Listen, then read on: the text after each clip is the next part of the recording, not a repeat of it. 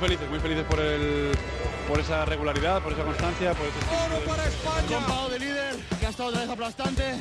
Y los demás sumando granitos de arena. Hemos todo el baloncesto, pero hemos ganado. La lleva Ana Cruz, línea divisoria, va a lanzar. ¡Dentro! ¡Dentro! ¡Dentro! ¡Dentro! Se me ha parecido la Virgen y, y nada, muy contenta. Me volví loco el primer día que pisé la cancha, no me volví loco. Dije que venía esto, la puta. Lo dije, ¿eh? Dije que venía esto. En capítulos anteriores. ¿Qué ha cambiado Zelko Obradovic de entonces a ahora? Mucho baloncesto ha cambiado, yo intento aprender, creo que estoy todavía aprendiendo muchísimas cosas de baloncesto, no pienso que soy uno que sabe todo. Estamos haciendo una vida muy difícil a los jugadores. FIBA quiere hacer parones y como dicen, a jugar partidos de selección. Esto es una locura.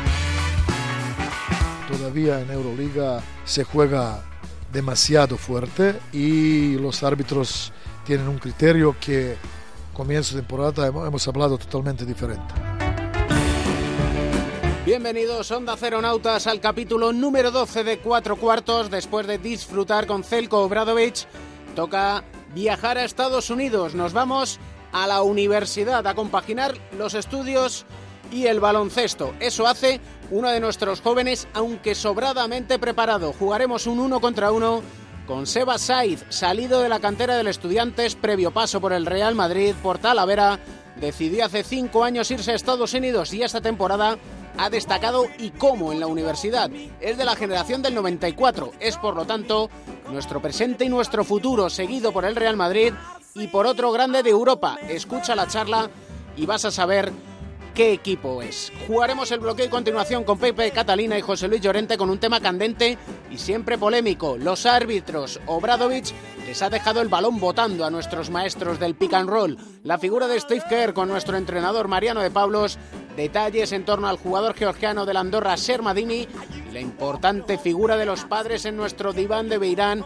Y por supuesto cerraremos en el último cuarto con los tableros rotos en el chachismo ilustrado con nuestra crónica en rosa y el rincón de Mateo, un suculento menú que esperamos sea de tu agrado, hecho con mimo como cada semana, como cada lunes aquí en Onda Cero.es, con cariño, con dedicación y con mucha ilusión. Sergio García de Peiro da las últimas indicaciones, balón al aire, comienza el partido. El baloncesto se juega en cuatro cuartos. David Camps.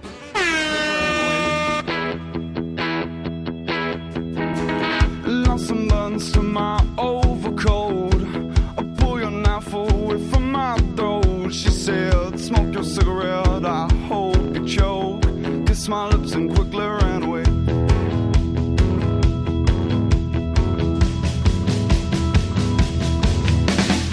El presente y el futuro de nuestro baloncesto no está solo aquí en España, no está en Europa, también está en Estados Unidos y está en la universidad. Un madrileño que ha destacado, que ha copado portadas allí y aquí y que queremos saber qué tal le va, queremos saber cómo se vive en Estados Unidos y conocerlo un poquito más. Seba Saiz, ¿qué tal estás? Hola, ¿qué tal? Muy bien todo por aquí. ¿Qué tal se vive allí? Bien, bueno, no es, no es Madrid, pero no se vive mal aquí.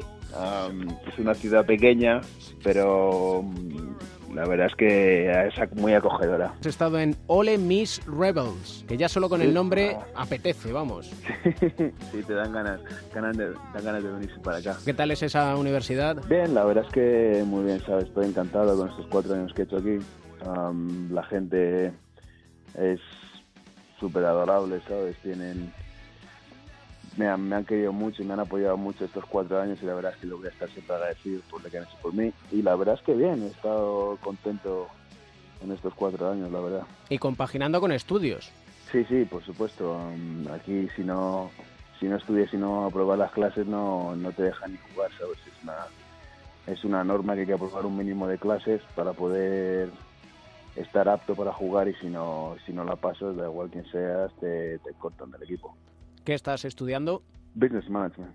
Que eso traducido al español es... Es como, como ADE, creo que es. Administración. Administración y Dirección de Empresas, ¿no? Sí.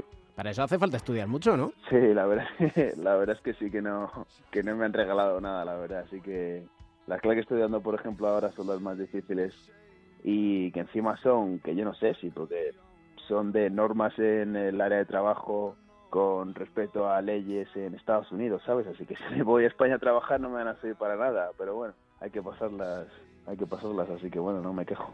¿Estás pensando en volver a España o quizás quedarse ahí No, no, para ya. dar el salto a la NBA?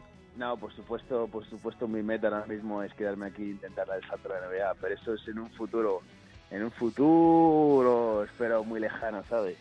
Como en unos otros 20 años, por, por eso empezar a, a trabajar lo que tenga que ver con la carrera. Sí, porque fíjate que Ginobili con 39 está ahí como viejo rockero Ay, o como joven rockero, con lo cual Ay, que hombre, como, como joven rockero está ahí el tío, todavía sigue discutiendo la partida. es que para el baloncesto no hay edad, ¿no? La verdad es que no, mira a Vince Carter ahí en Memphis, 40 años, sigue todavía machacándola. Eres de la generación de Paulí, de Brizuela, de Vicedo. Sí, Pauli, Vizuela, Billy, Hernán Gómez. De Billy también. De Albertito Díaz también, que no se olvide el pelirrojo en Málaga, que el tío está haciendo muy bien este año. Hasta que se sale. Sí, sí. Una generación prometedora, sois nuestro futuro. Sí, que al final, al final hemos dado la sorpresa y hemos salido muchos adelante, la verdad. ¿No lo esperabas? Sí, no, hombre, sí que lo esperaba, pero siempre, siempre, ¿sabes? Siempre me alegro mucho de ver, de ver cómo todos mis compañeros y amigos siguen triunfando y siguen adelante, ¿sabes? Fíjate, Billy, qué, especial. tem- qué temporada, ¿eh? Sí, sí, el tío se está sabiendo. Yo no sé qué se ha tomado este verano, pero joder, me encanta, macho, que siga así. A ver si puedo jugar contra él o con él el año que viene. ¿Estás drafteado? No, bueno, todavía no, todavía no se sabe nada. El draft es- sale en junio y, y a ver qué pasa. Si salimos drafteados bien y si no, pues nada, también bien. A seguir intentándolo como undrafted. Tengo, empiezo ya con los training camps y con los workouts en los equipos en NBA y, y a ver, depende de cómo lo haga, saldrá una cosa u otra. Aquí eh, nos llegan mucho los números. Si le decimos a nuestros oyentes, ha conseguido 32 dobles dobles en, en la universidad, 23 esta temporada, que es récord de Ole Miss. Sí. Sí, no, la verdad es que yo ni me lo creo tampoco. Son unos números que si me lo hubieran dicho al principio de la temporada me hubiera reído de que me lo hubiera dicho. Digo, venga, ya, eso ni, ni Saquero ni lo hace, pero bueno, mira, al final ha salido todo bien y la verdad es que ha salido una muy buena temporada. Yo no sé si allí pasa lo que vemos en las películas, que ves el pasillo de, de la universidad y ves allí muchas fotos de los jugadores, los trofeos, los, los títulos. Sí, bueno, eso es más, eso es más en el, en el instituto high school, ¿sabes? Porque esto es más pequeño, es el mismo edificio y tiene la sección ahí donde tiene los trofeos y tal. Pero sí, por aquí es, es parecido, pero en un tema mucho más grande, ¿sabes? Esto es un, es un campus, no es solo un edificio, ¿sabes? Los temas de la facultad y todo eso, ahí son para lo que son, son para estudiar y, y para temas así, pero luego cuando te metes en, por ejemplo, en los pabellones nuestros o en las nuestras áreas de entrenamiento y cosas así, la verdad es que sí que sí que lo tienen todo muy bien montado de temas de publicidad y cosas así. Y obviamente uno de tus sueños, aparte de dar el salto a la NBA, que has comentado que es tu meta, la selección está ahí, ¿no? Bueno, no sé si no sé si está ahí todavía no, pero es mi es uno de mis de mis mayores retos, ¿sabes? Y de mis mayores sueños por cumplir, poder jugar en la en la selección nacional y en el primer equipo y poder aprender de esos grandes jugadores es, es algo increíble, ¿sabes? Es algo que, que, que, que cualquier jugador de baloncesto sería su sueño, pero para mí es, es algo que, que, que- que es que no tengo ni palabras para, des- para describirlo.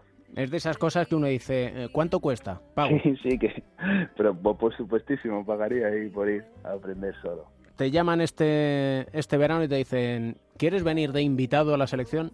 Vamos, por supuestísimo, voy a ir a, a aprender con la mayor ilusión del mundo. Iría para allá, sería increíble.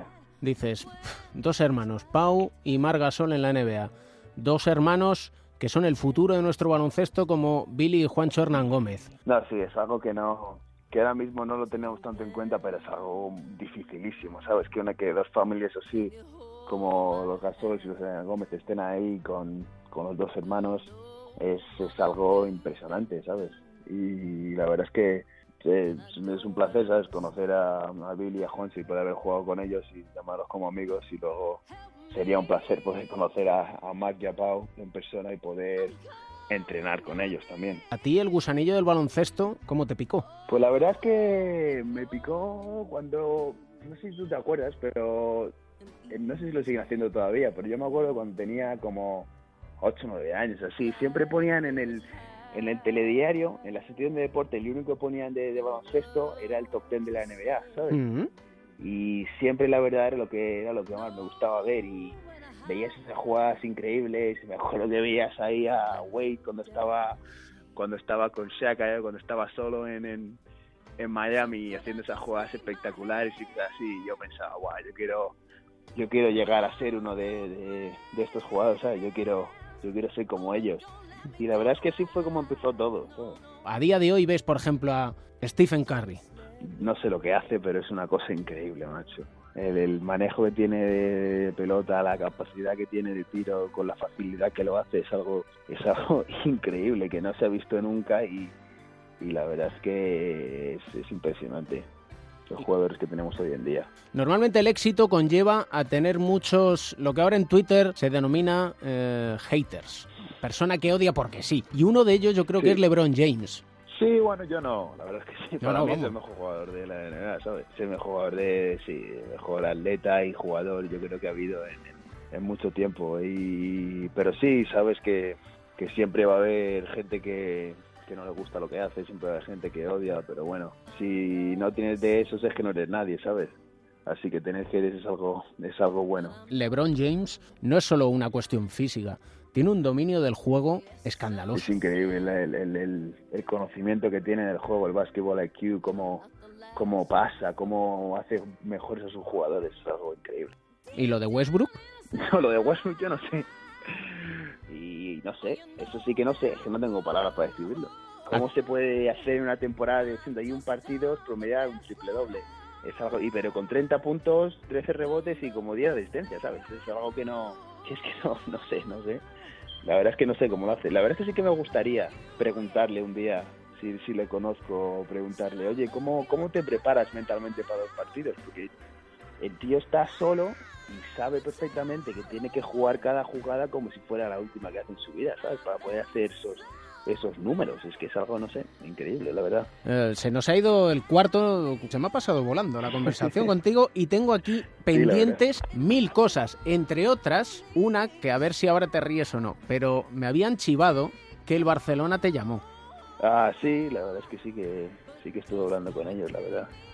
O sea- y muy bien, la verdad, todo por ahí. O sea, que te querían. Sí, sí, la verdad es que sí.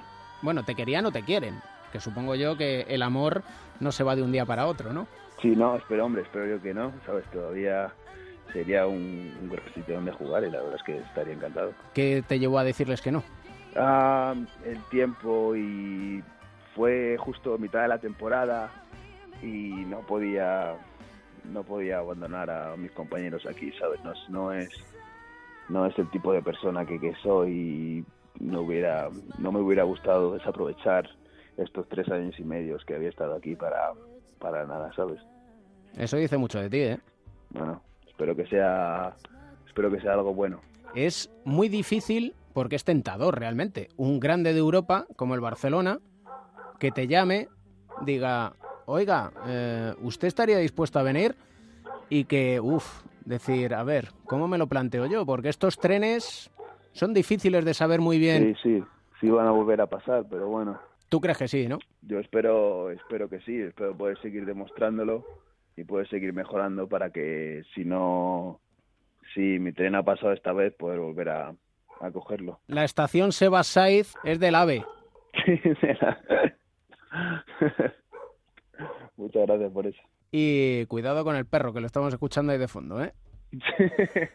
Está ladrando desde la ventana, que estoy aquí sentado, es el del vecino. ¡Anda! O sea que ni tan siquiera es tuyo.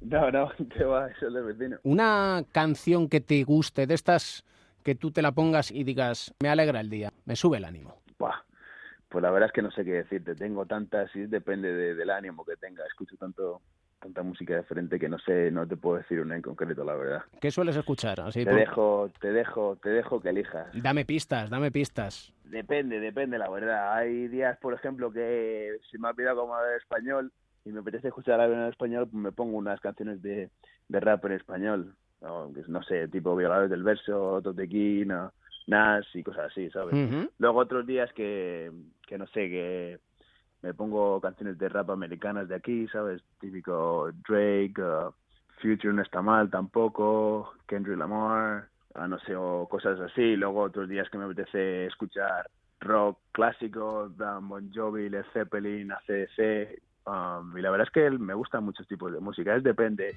depende del modo que tenga y depende de qué, en qué esté pensando y cosas así, la verdad. Y vamos a ver, vamos a ver. Public Enemy, si te parece. Bueno, pues vete con Public Enemy. Vamos para allá. Un placer enorme charlar contigo, Sebas. Nada, un placer. Muchas gracias por llamar. Que te vaya genial. Muchísimas gracias.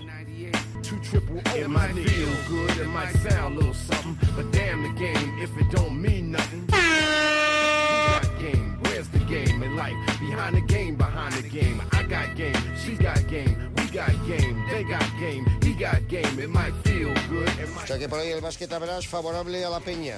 71-69, el marcador de hoy 88-84 por 4 ganaron los verdinegros el partido de Pero ida. victoria fundamental para el técnico de Zaragoza. Pues sí, también. En la Fonteta todo decidido, Sergi, descontando para el final. Termina ahora mismo el partido 76 Valencia Basket 59 Barcelona Lasa.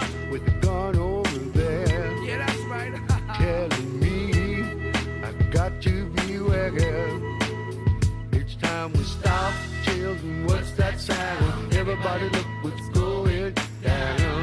Hey yo, I don't think they heard you, Stevie. Kick it to him again one more time. It's time we stop, children. What's that sound? Everybody look what's going down.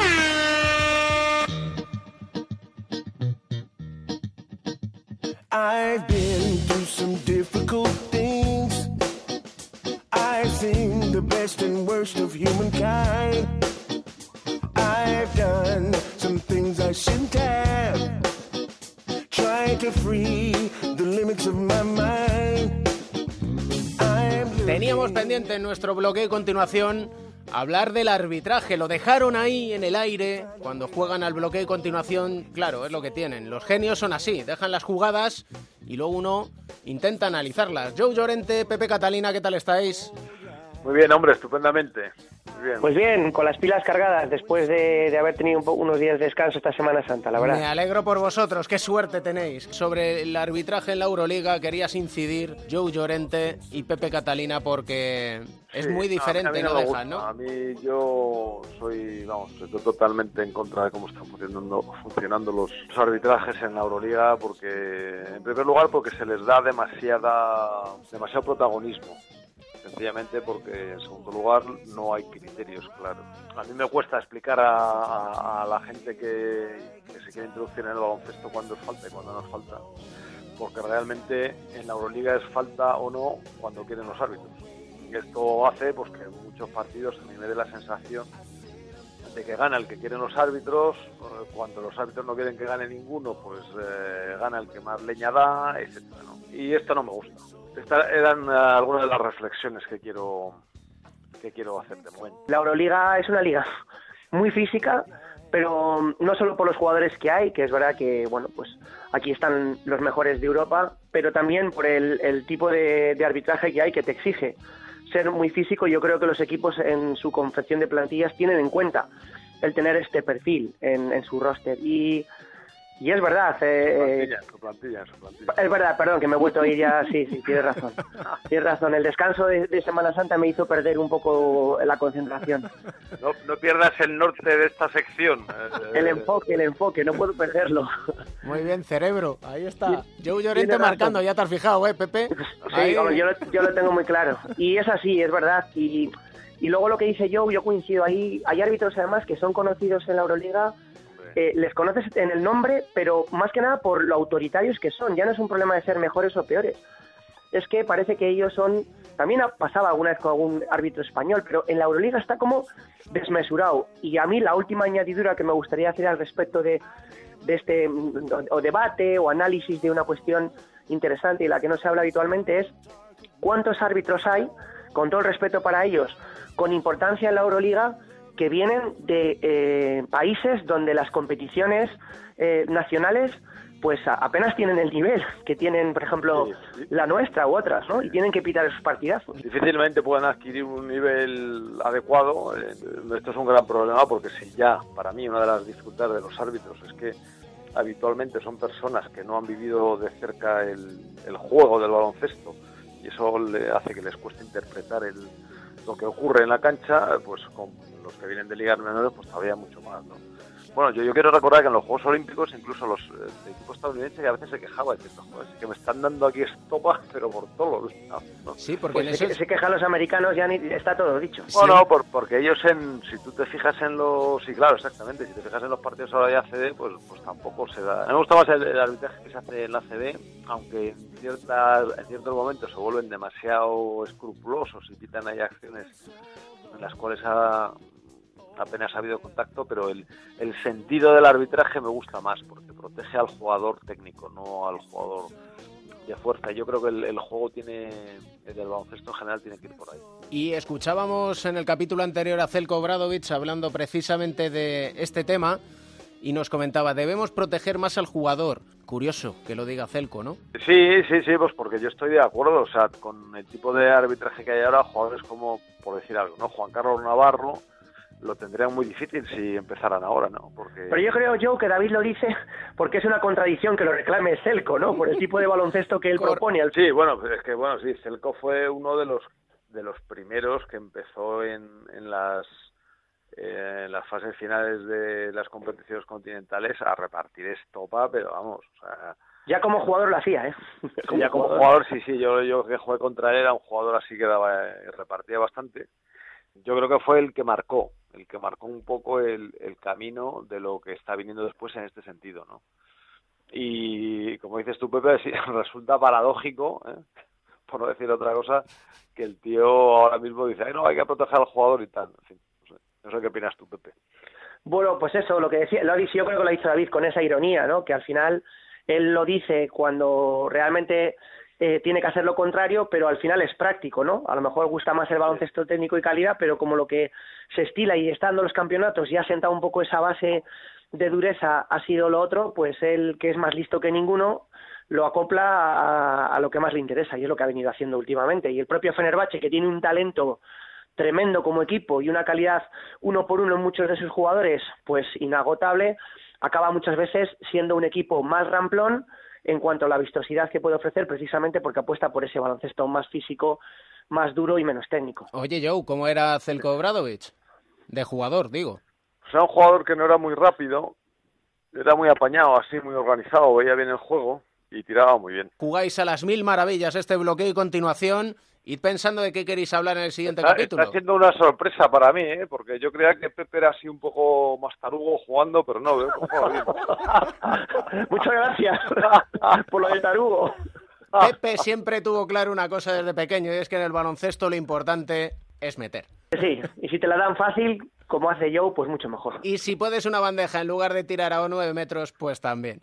Así que os dejo reflexionar para ver qué, de qué queréis hablar en el siguiente capítulo, ¿eh? Muy bien, estupendo. Un abrazo fuerte a los dos. Un abrazo, un abrazo, Pepe. Gracias, otro para vosotros.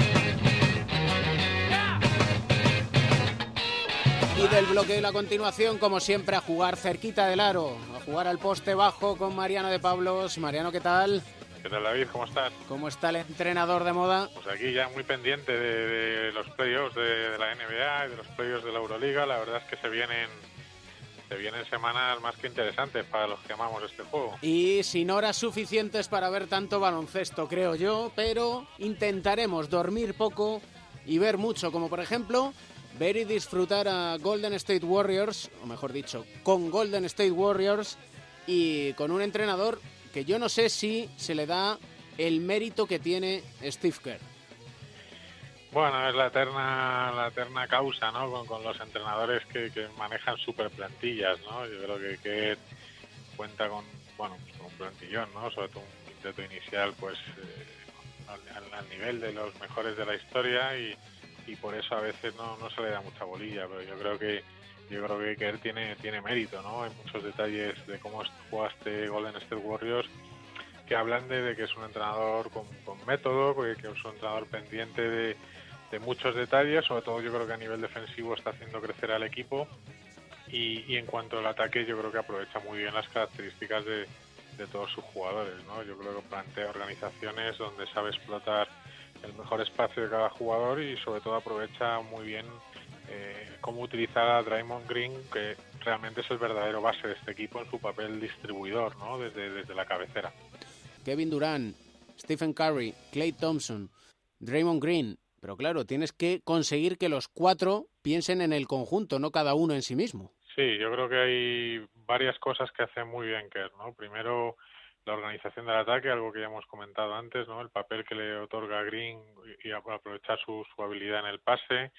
Yo creo que ha encajado muy bien a, a, Kevin Durán y le ha dado los tiros que necesita. Yo creo que Durán, que es un anotador, está aprovechando muy bien, sobre todo el campo abierto, que la posibilidad de jugar en campo abierto que le ofrecen los Warriors. Y hay otra cosa que maneja bien Kerr, que es el uso del banquillo, ¿no? Yo creo que no explota mucho a sus jugadores durante la temporada regular y, bueno, yo creo que este año hay dos casos en concreto, ¿no? Ian Clark y, y Jabal McGee, jugadores que, bueno, sobre todo en el caso de McGee, venía en trayectoria muy ascendente a los que está sabiendo a los que está sabiendo sacar partido, ¿no? Es un hombre que a buen seguro tendrá carácter, como se dice vulgarmente, echará broncas a sus jugadores, pero transmite felicidad.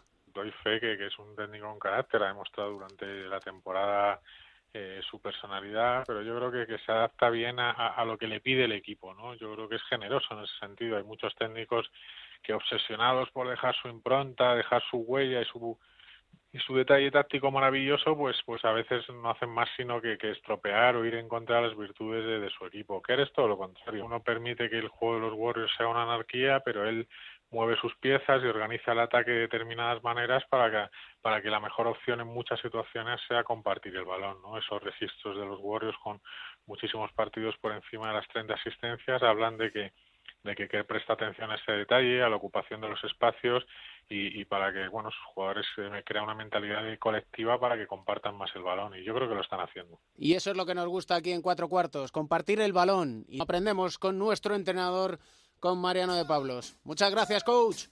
Gracias, David. Hasta otra.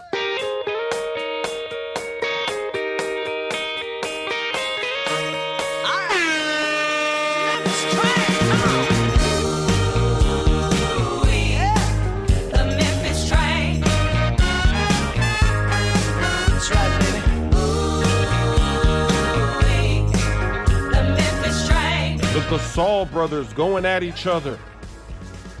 And the little brother blocks the big brother, making him look old. Remember when this trade was first made to the Lakers, and pretty much everybody said, This is a terrible trade. Why would the, the Grizzlies do that? But now, look at Marcus Gasol. Look at his career. Oh my goodness, he just faked out his brother, hit him with a Euro step at the basket.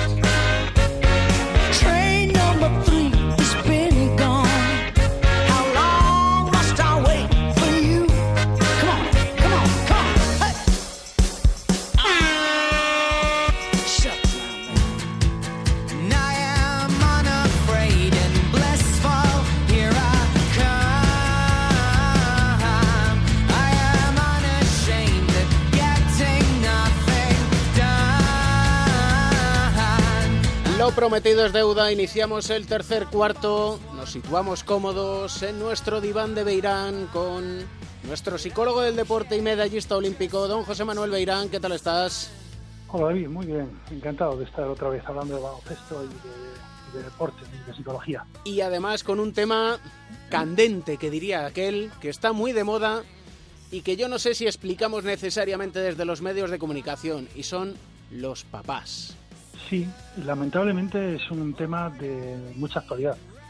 Importancia tiene la misma desde hace muchísimo tiempo. Lo que pasa es que por las últimas eh, cosas que han pasado, en, en- especialmente en fútbol, pues es un tema de, de más actualidad y se habla más de eso. Es bueno, por otra parte, que se hable de este tema, sí. Hay muchos aspectos que analizar, pero yo creo que lo mejor es, es- es ir del todo al detalle, ¿no? Los padres siempre han tenido importancia, lo que pasa es que han cambiado mucho las cosas de hace años a ahora. Hace años, quizá porque había menos tiempo libre o por la razón que sea, no se seguía tanto la carrera deportiva de los niños. Yo recuerdo un campeonato de España eh, junior, juvenil, era eh, baloncesto, cuando yo estaba en el Real Madrid juveniles, en Ávila, que me parece que no había ni un solo padre en la grada. Y si había alguno, no sé si habría alguno, pero si había alguno, no se hacían notar. Entonces allí ninguno percibió que, que hubiera ningún padre. Cualquier padre que ahora mismo vaya a un campeonato de España de minibásquet, infantiles o cadete, verá la diferencia. Ahora mismo son cientos los que van a cada uno de estos campeonatos. Van, por supuesto, todos los padres, es muy raro los padres que no van de alguno de los niños que están jugando y además van con hermanos, tíos y abuelos algunas veces. Eso está bien y además eh, es inevitable porque ahora los padres necesitan el deporte, los niños necesitan a los padres. Si hay que pagar, antes no se pagaba por jugar incluso en el colegio, tienes que cambiar prácticamente todos los horarios de la familia cuando un niño hace deporte.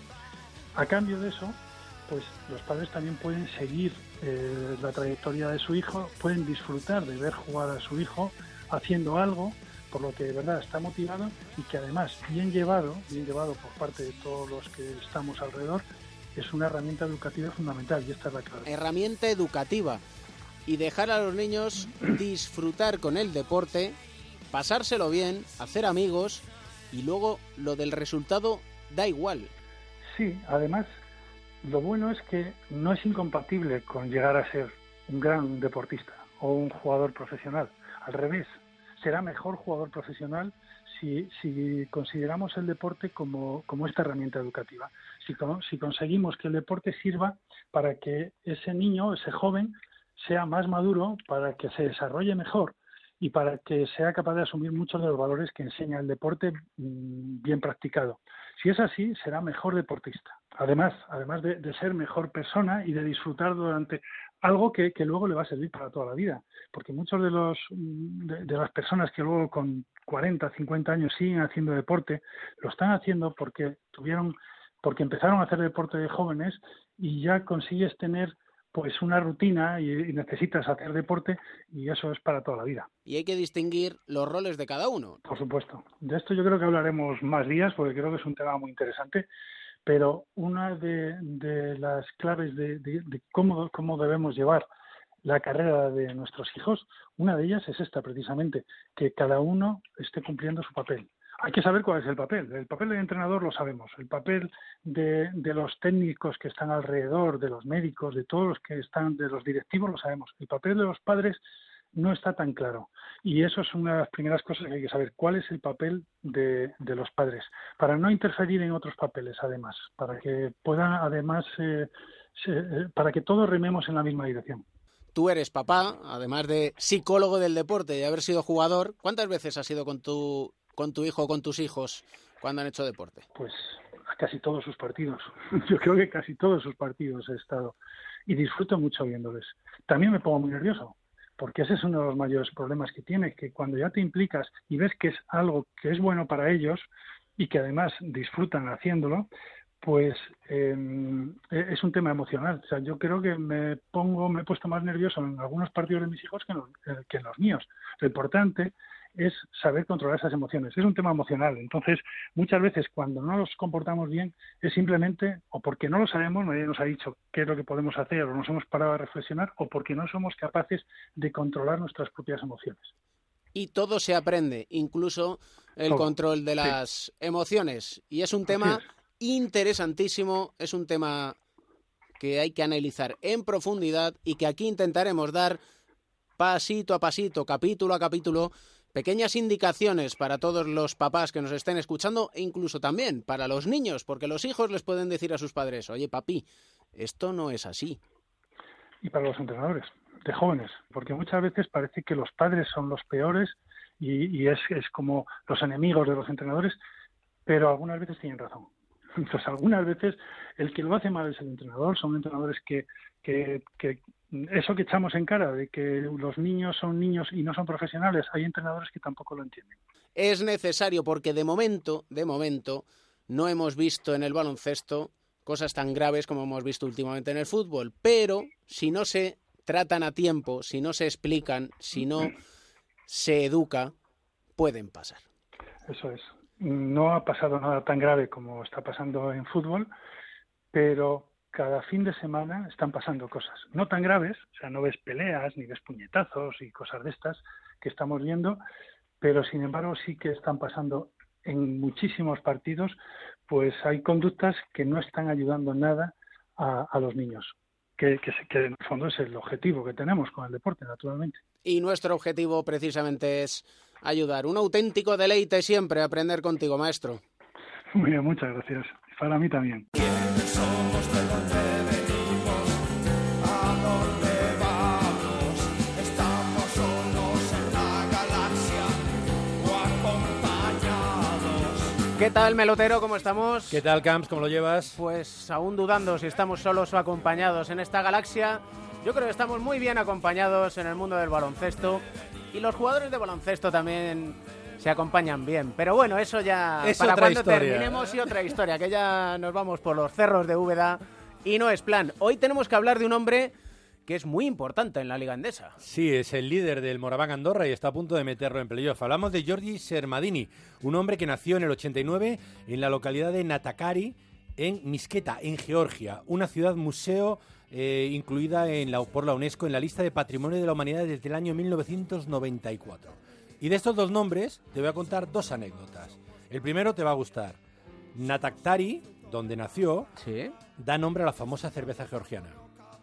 Una cerveza, por cierto, que en ocasiones se vende hasta con asas para hacer más cómodo beber y transportar en base de dos litros y medio. ¿Cómo has dicho que se llama?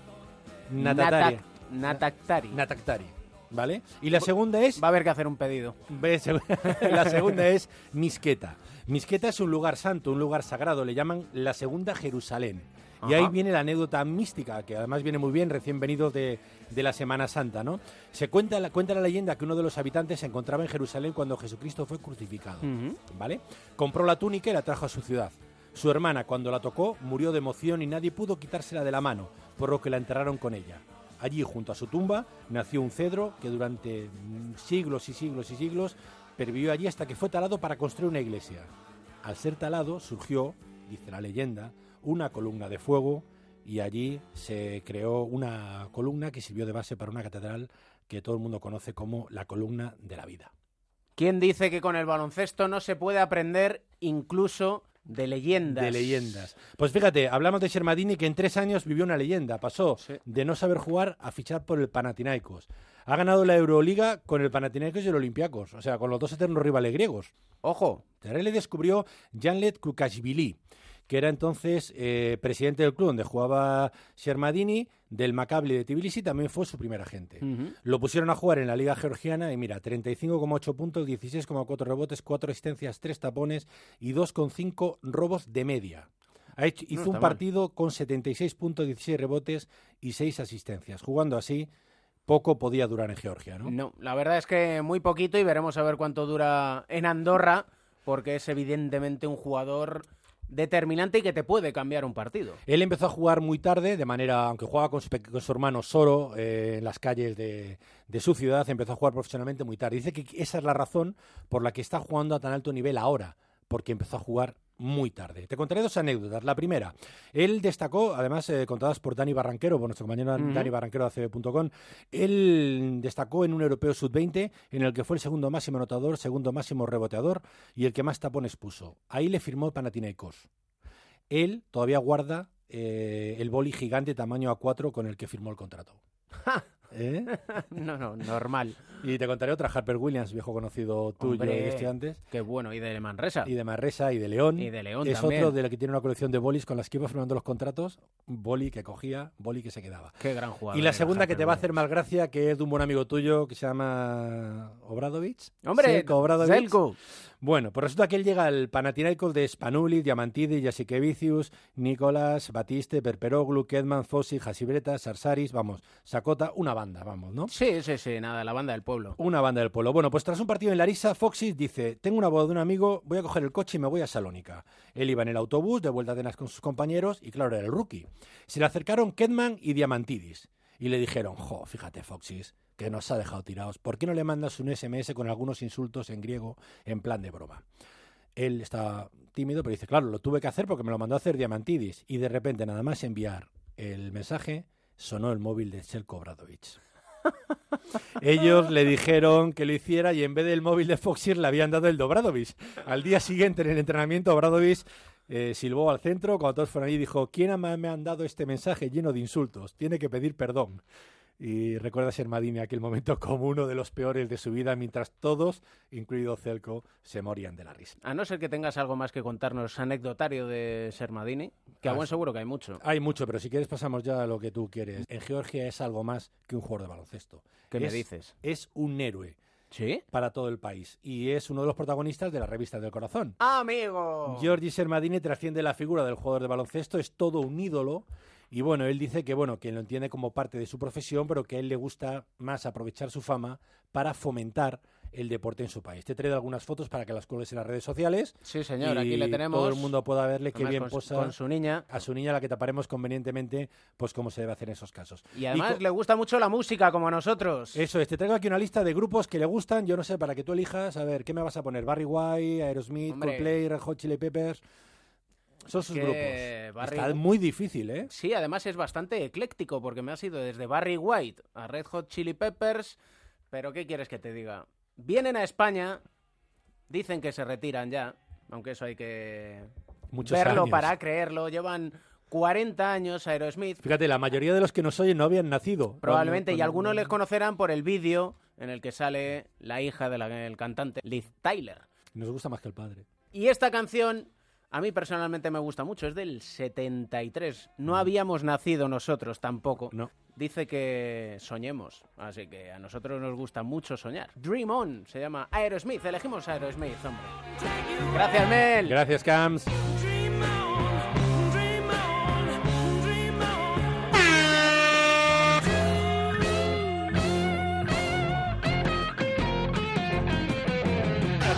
Boston, Isaiah Thomas, consoled by his close friend Avery Bradley, still trying to cope with the tragic loss of his 22 year old sister, China, just yesterday. And a moment of silence here at the Garden, and tears streaming down the face of Isaiah Thomas. He will play.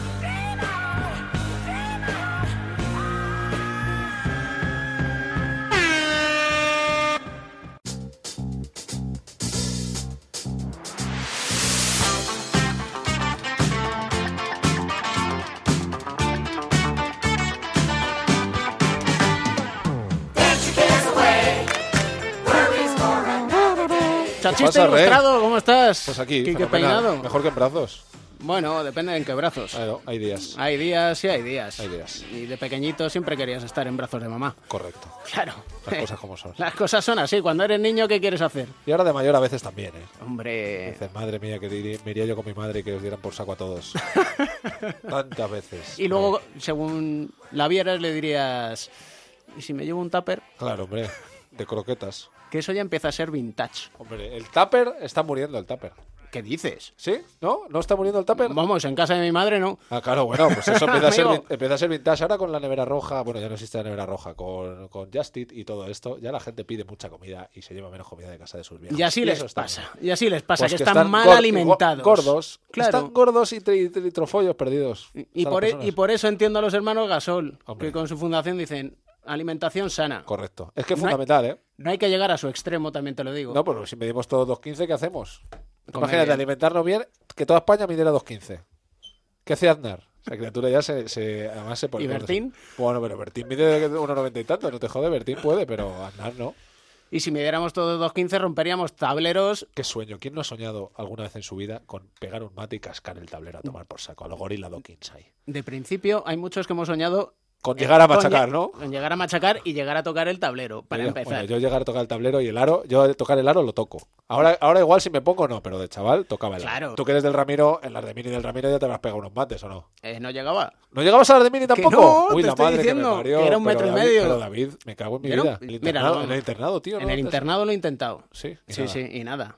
Y esto venía a colación de el mate de Diagne, partido Valencia-Barça. Sí, señor. Y hacía mucho tiempo que no veíamos que un tablero se rompiera. Bien es cierto que no ha sido una ruptura como las, Claro, las pero de antaño. porque ahora están tan bien hechos y hay tanta seguridad y tan todo que se resquebrajó. En vez de caerse como cuando achacaba Daryl Dawkins, que la metía para abajo y ahí caía, caían cristales allí que la gente tenía que echar las manos a la cabeza y eso era. O cuando, no sé si te acuerdas, Shaquille O'Neal, el mate aquel que hizo que no rompió el tablero, pero se Pero se cargó cayó- el se soporte. cargó el soporte de la cama. Que yo- era un soporte hidráulico, tío. Que es, fíjate, es un- eso es un gato. O sea, Sí. para la gente tenga en mente, un gato pequeño levantas un coche. Pues un gato que es como la base de lo que tiene que levantar ese gato. Y el tío lo desmontó, que se cayó así a cámara lenta, pum, y se lo tuvieron que llevar y poner otra gasta. Y la de Sabonis. Hombre, la mítica de La Sabonis. mítica. El torneo de la. ¿Cómo es? Torneo Del- de Navidad, ¿no? torneo de Navidad. ¿Cuánta, que gente, cuánta gente afirma haber estado en el pabellón cuando Sabonis rompió el tablero y, el, y mentirán el 80% de las personas porque En- el pabellón cabía 15.000, no había más. y No, no, estaría ni que, que 15.000. Fue en el pabellón del Real Madrid. Ah, verdad, que fue en el viejo, verdad, que fue en el Palacio. Es verdad, verdad, que fue, no fue en el Palacio de de la Deportes. Ciudad Deportiva, Correcto, que cabían 4.000 y gracias. que para los nuevos, en la ciudad deportiva no había cuatro torres. Eso es. Había una ciudad deportiva del Real Madrid. Y entrenaba Butragueño. y entrena- y- y entrenaban y ellos, había también mm, pistas de tenis Sí. y estaba el pabellón del Real Madrid. Club de tenis, Club de tenis Real Madrid. Entraban 3.000 personas. Sí, 3.500. Sí, bueno, en el ACB le- tenía un mínimo 5.000 y un poco con el Madrid hicieron un poquito la vista gorda porque el Madrid ha jugado allí Copa Saporta de aquella, eh, porque claro, era un Madrid un poquito oscuro aquel. Bueno, ganó una liga en ese pabellón. Pero eh, ese Madrid un poquito oscuro que después del Palacio volvió a su pabellón y ahí cabían 3.500 y el aforo mínimo para ACB eran 5.000 y, la, Y abrió, y 5.000. abrió la mano la ACB, pero vamos que sí la abrió. Pues sí, pero en fin, oye, tenemos, me tienes que explicar tú que eres muy de videojuegos. Lo soy. Eh, con el juego de baloncesto, el Sí. que quieras, el Sí. NBA El NBA 2K, claro, 17. que lo peta. Eh, ¿Cómo se hace? Porque se- me consta, me han Sí. dicho que por internet lo has hecho. ¿La Has- jugada a cuernos? Has jugado. Hombre, mira, esto os lo voy a explicar justo ahora. Coges X. eh, ¿Qué? ¿Que No, ya? tío, no. No, hombre, no. Vamos a ver, tronco. Tú me, está- me boicoteas, tío, con el tiempo. Además, es que el que me lo dice es muy desagradable. No sé quién es, pero es muy desagradable. Sergio García de Peiro. Joder, Sergio Macho. Tronco, un poquito, X. de, un poquito de respeto por la gente que estamos aquí delante del micrófono. X, X. L2, L2, a ver. L3. A ver. Voy. Yeah. Cash money, heroes. Private jets, polish. Stay shy. Tiempo para la crónica en rosa. Don Alberto Pereiro, ¿qué tal estás? ¿Qué tal, David? Muy buenas, todo en orden. Todo en orden y concierto. Por cierto, te tengo que contar los conciertos que nos vienen. ¿Tenemos buena guía del ocio o qué? Tenemos una guía del ocio espectacular y ya de festivales cuando llegue el Buah. verano ni te cuento. Que empieza el calor y... Y apetece. Y las, chi- y las chicas se enamoran y esas cosas. ¿eh? Y apetece estar al aire libre, escuchando buena música, en buena compañía. Eso es. Irse a Vitoria a la Azquena. Hombre, no, a faltaría más. Viveiro, Además, al si me voy a Resurrection Vitoria a la Fest. Azquena, eh, eh, seguramente tenga... Hay buenos amigos allí para llamar, ¿no? No hay problema. Allí, sí, hombre. Vamos. Lo mismo que, por ejemplo, te puedes ir en julio a Galicia al Resurrection Buah. Fest, a Viveiro, y ya allí incluso lo de menos es la música. si me No, pues también es verdad. Sí, te pegas un homenaje y demás. No, Hombre. de- céntrate, que se te va. Vamos a centrarnos, vamos a centrarnos. Que luego te cogen los oyentes con razón y te dicen que estás alargando los cuartos. Acuérdate. Nos vamos a poner serios sin que sirva de precedente, avisamos. Y es que hemos hablado criticándole de Shaquille O'Neal y hoy quieres hablarnos de Shaq. Sí, eh, porque creo que hay gestos que eh, marcan la imagen de ciertos deportistas. Creo que eh, si algo tiene Shaquille O'Neal es que llega al público en todos los sentidos, cuando hace una crítica cuando hace un, buen gesto también. Y yo creo que es, de recibo que contemos lo que ha pasado la pasada semana. Yo creo que para todo el mundo es sabido que ha habido un vídeo que se ha hecho viral en el que un chaval de Georgia de 13 años, pues haciendo el canelo, porque no se puede definir de otra situación, eh, en un vídeo en directo en Instagram, pues eh, con una pistola se le salta el seguro y pega el gatillo y, fallece en el acto con un disparo en la cabeza.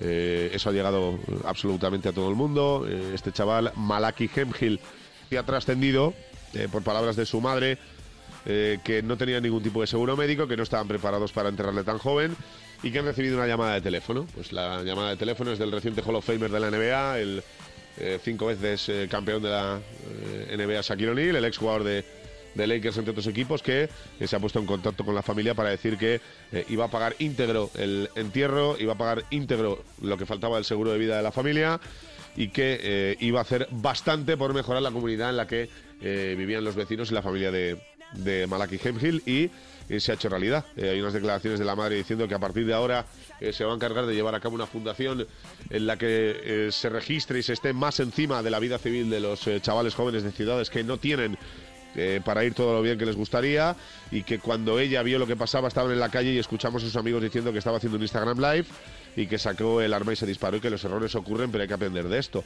Yo no sé si los errores ocurren va con que tu hijo haga un vídeo en Instagram y se pegue un tiro en la cabeza. Yo no- eso no creo que sea un error, eso creo que es una falta de formación. Y sobre Y- todo tener arma, que ya empezamos sí, por. Sí, ya empezamos ahí. por, el error. El error de base que es tener el arma en casa.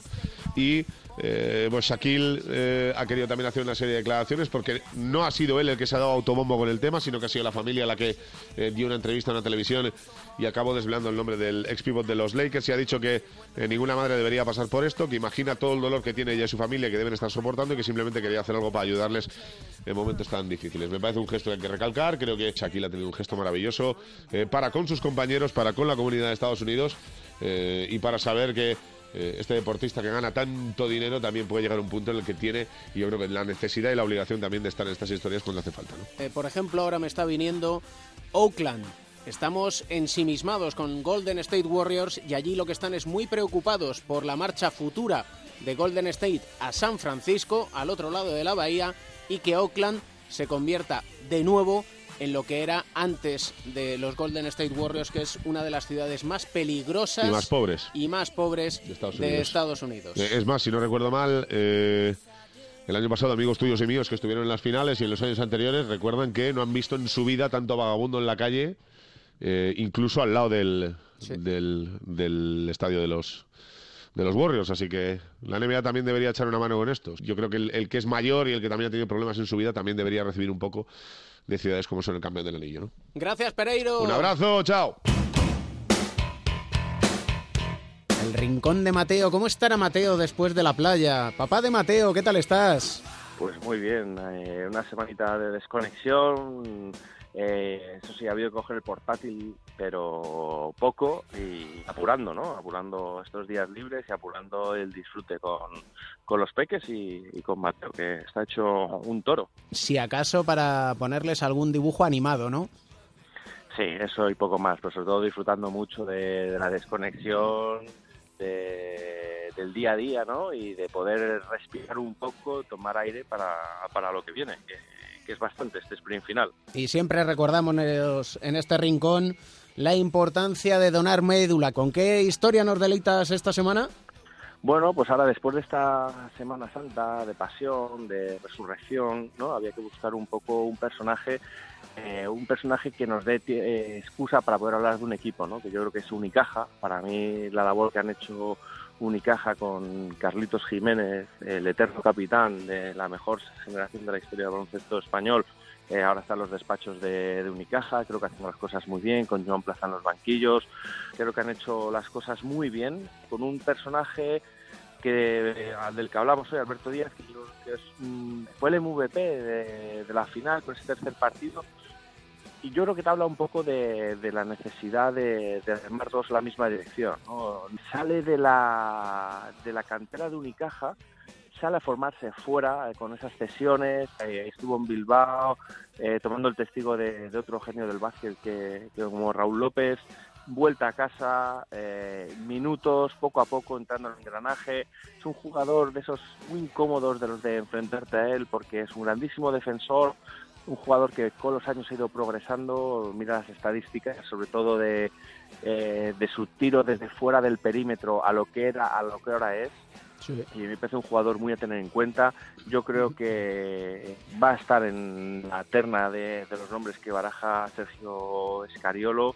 Es un jugador joven y sobre todo comprometido. Yo creo que va heredando un poco de esos valores de espíritu de equipo que eh, yo lo he visto y, y sin hablar con ellos, eh, con Bernie Rodríguez, eterno capitán de Unicaja, con Carlitos Cabeza, Ujú. con Germán Gabriel, ¿no? Eh, Sí. yo creo que esa terna de, de esos juniors de oro que, que yo creo que dieron mucha vida a Unicaja. Eh, hay que recordar que Bernie Rodríguez, eh, después del año de Lisboa, que llegó con el pelo teñido a Unicaja y de repente se encontró a Bofidar Malkovich, ¿no? Te imaginas Sí. que es llegar a- con el pelo teñido eh, y encontrarte a Bofidar Malkovich que te vea y dice, así no, Bernardo, así no. Esa no es la actitud.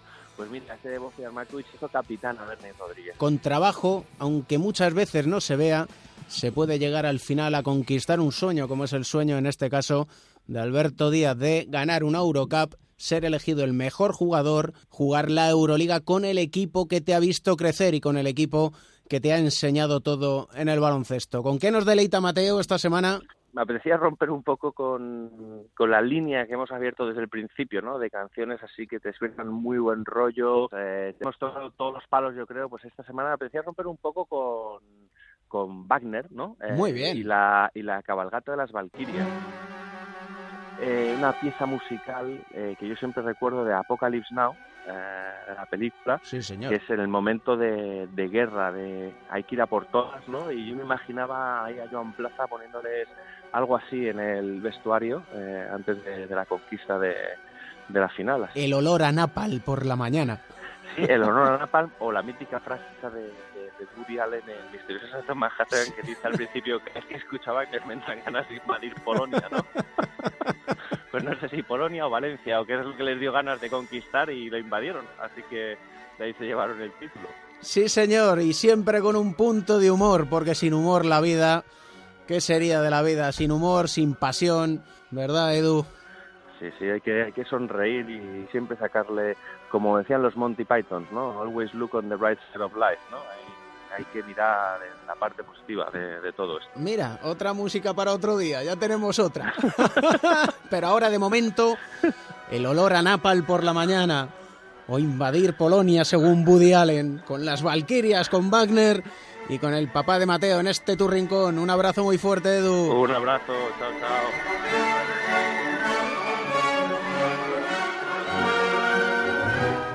Hasta aquí el capítulo número 12 de Cuatro Cuartos, ya sabes, todos los lunes, en torno a las 8 de la tarde, en este tu rincón de baloncesto en onda cero.es. Y esperamos tus comentarios, tus opiniones, tus pronósticos, si quieres, de los playoffs de la NBA, de los cuartos de final de la Euroliga. Somos todo oídos en Twitter, arroba cuatro cuartos OC, en la página de Facebook, cuatro cuartos de Onda Cero, y puedes disfrutar de la banda sonora del programa en la lista de Spotify, cuatro cuartos OC, baloncesto, música, amigos, una combinación insuperable, porque ya sabes lo que te decimos, siempre hay un motivo para sonreír.